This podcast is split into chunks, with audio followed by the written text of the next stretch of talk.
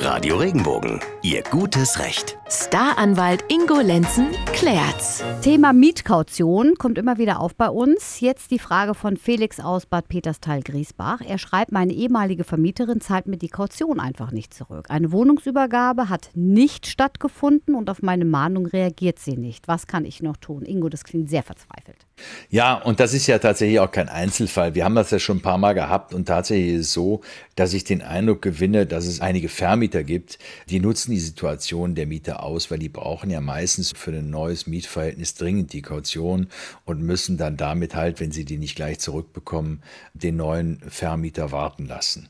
Und der findet das natürlich gar nicht gut. Also vielleicht mal Nummer eins, eine Kaution muss nie auf einen Betrag bezahlt werden, in einem Mal. Die kann man auch tatsächlich in Raten bezahlen. So, aber das war nicht die Frage. Die Frage ist ja, die Vermieterin zahlt die Kaution nicht zurück, eine Wohnungsübergabe hat stattgefunden und die reagiert einfach nicht.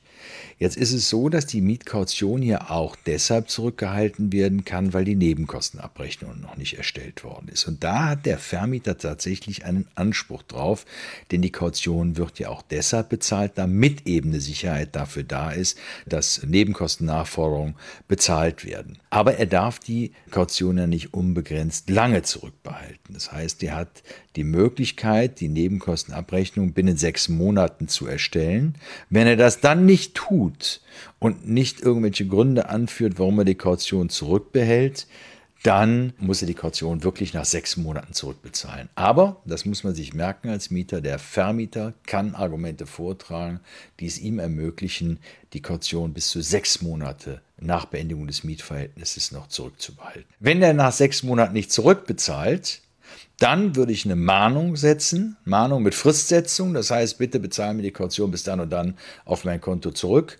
Tut er das nicht, dann kann man einen Mahnbescheid beantragen oder Klage erheben. Also anzeigen auch bei der Polizei. Nee, anzeigen ist ja eine Anzeige bei der Polizei. Das bringt ja gar nichts. Das wäre ja rein die Überprüfung, ob der sich auch noch strafbar gemacht hat. Aber dadurch kriege ich ja kein Geld zurück. Genau. Sondern die Klage ist wirklich bei einem Zivilgericht, wo ich dann beantrage, dass der Vermieter verpflichtet wird, mir die Kaution in Höhe von 600, 800 oder 1200 Euro zurückzubezahlen. Wie teuer ist so ein Spaß? Ja, man muss ähm, den Anwalt natürlich bezahlen. Wenn man nur einen Mahnbescheid machen will, dann kann man das auch ohne Anwalt machen. Man kann auch grundsätzlich eine Klage beim Amtsgericht ohne Anwalt einreichen. Aber äh, das macht meistens wenig Sinn, denn da muss man ja Formalien beachten, die man meist nicht kennt und wo man unsicher ist. Deshalb sollte man zum Anwalt gehen. Wenn man das Geld für den Anwalt nicht hat, dann kann man tatsächlich Verfahrenskostenbeihilfe beantragen. Und wenn die, Aussicht, wenn die Klage Aussicht auf Erfolg hat, übernimmt der Staat zunächst einmal die Kosten für so ein Verfahren.